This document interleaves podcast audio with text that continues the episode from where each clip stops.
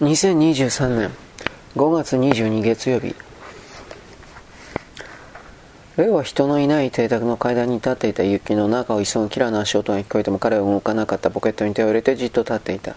キラが隣に来ると二人は口づけよりも激しい視線を交わした。それから彼の腕が憎悪の荒々しさで彼女を抱きしめた。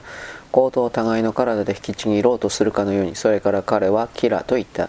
その声にはどこか奇妙な引っかかるものがあった彼女は彼の帽子を剥ぎ取り唇に届くようにつま先立ちをすると指で髪に触った。彼は言った。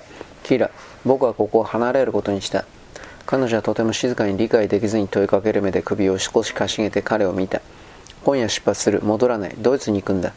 彼女は言った。レオ。彼女は目を大きく見開いていたが怯えてはいなかった。彼は一語一語噛むように話した。自分の憎悪と絶望がそれらの意味ではなく音から来るかのようにキラ。僕は逃亡者だ。反革命の。捕まる前にロシアを離れなければついさっき金を受け取ったベルリンの応募からずっとそれを待っていたんだ。密輸ルートで送られてくるの。を彼女は聞いた今夜ボートが出るの。密輸業者のボートだ。狼の罠から人間を密輸する。それと僕みたいな追い詰められた。魂よ捕まらなかったらドイツにたどり着く。捕まったらまあそれが全員の死刑判決につながるとも思わないけど助かった人間ってのは聞いたことがないね。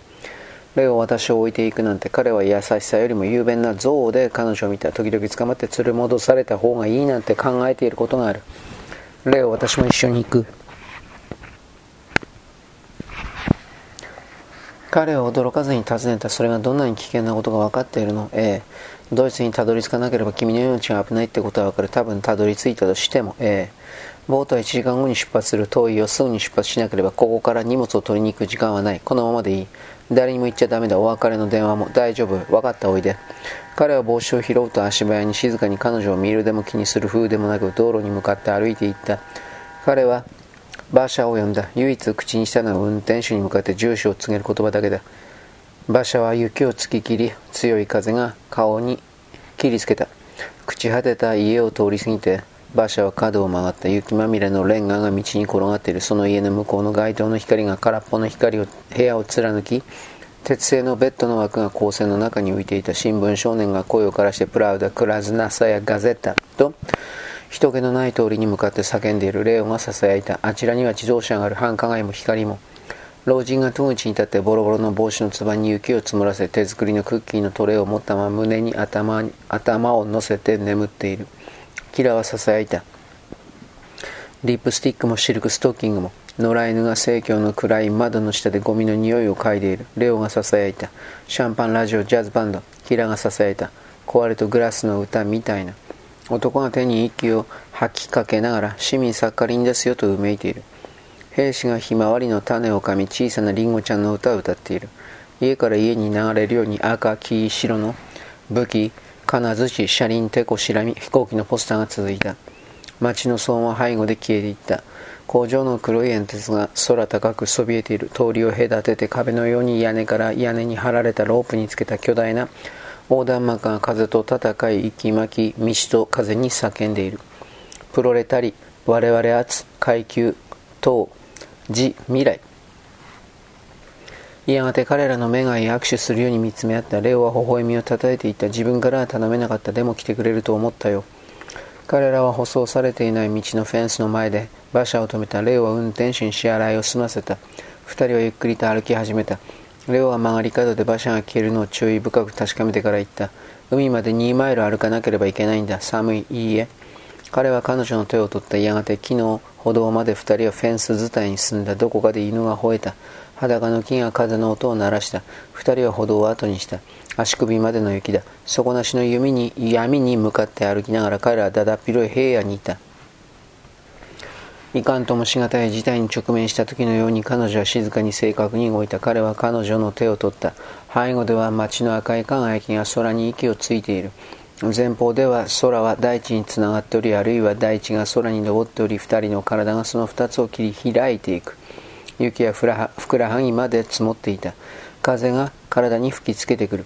二人は前かがみになって嵐と戦う穂のようにコートをはためかせ寒さで頬をかじかませて歩いていた。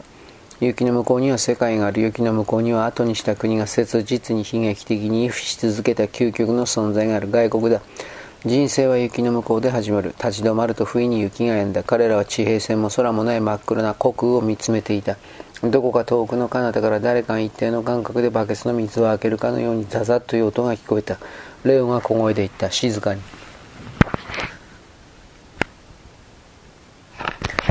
誰かが踏み鳴らした狭く滑りやすい小道を彼が先に立って歩いた。虚空の中にぼんやりと穂柱と消えかけたマッチのような小さな輝きが浮かんで見える。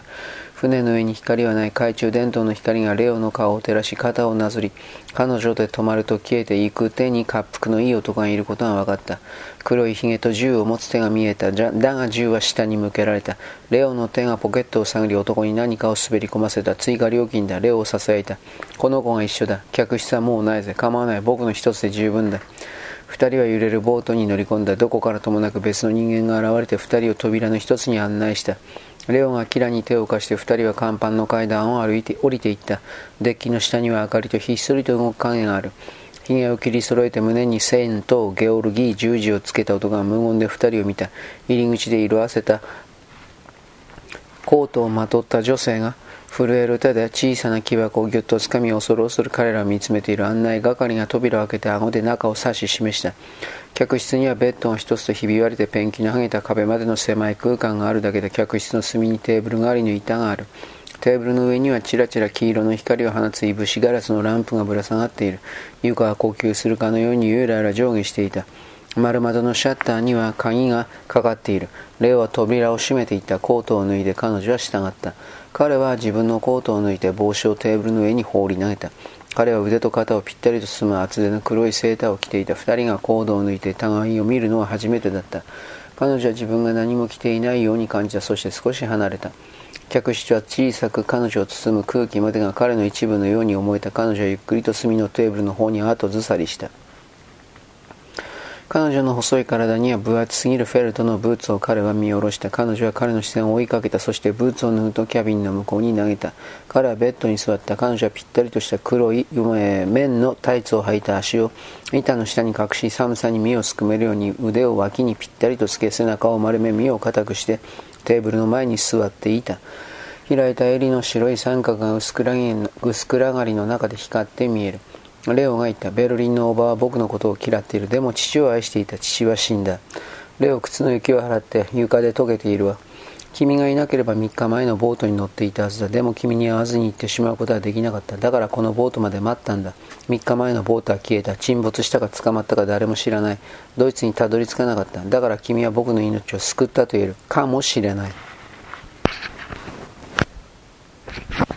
ゴロゴロ鳴る音が聞こえ、ボートが大きくきしみ、ランプの炎がいぶしガラスの中で揺らめくのを見ながら、レオはさっと立ち上がり光を吹き消すと丸窓のシャッターを開けた。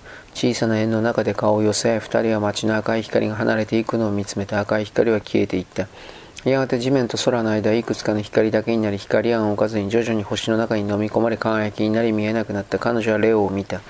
彼の目は見たことがない感情をたたえて開かれていた彼はゆっくりと勝ち起こったように聞いた僕らが後にしたものは何かわかるかいそして彼が手で彼女の肩を抱き唇で彼女の唇を開くと彼女は体で相手の重みを感じながら自分の体が宙に浮いている気がした。そして肌で相手の体を感じたいかのように腕でゆっくりと彼のセーターをなぞった。やがて彼は彼女を離し、シャッターを閉めてランプをつけた。マッチがシュッと音を立てて青い炎を上げた彼はタバコに火をつけて扉の横に立ち彼女を見ないでタバコを吸った。彼女はテーブルのそばに黙って何も聞かずにおとなしく座りじっと彼を見ていた。やがて彼は壁にタバコを押し付けて彼女に近づくとポケットに手を入れて口をへの字に曲げ無表情で黙って傍らに立った。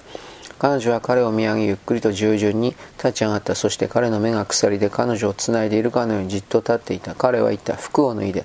彼女は何も言わず彼から目を離さずに従った。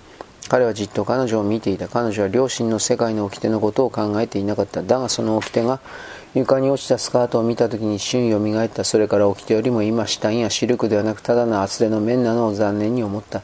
彼女はスリップの片方のストラップをほどき胸の下まで落ちるに任せたもう片方のストラップをほどこうとした時に彼に抱き上げられ中で力なくこの字になり彼の腕から髪を垂らし胸を吸われていた。その後肩甲骨の間の彼の手のひらに彼女の全体重がかかり二人はベッドに横たわった。彼はランプの火を吹き消した。彼のセーターが床に落ちる音が聞こえた。彼女は足に触れる。彼の足が温かい液体のようだと感じた。髪がベッドの縁からこぼれた。うめき声とともに彼女の唇が開いた。終了。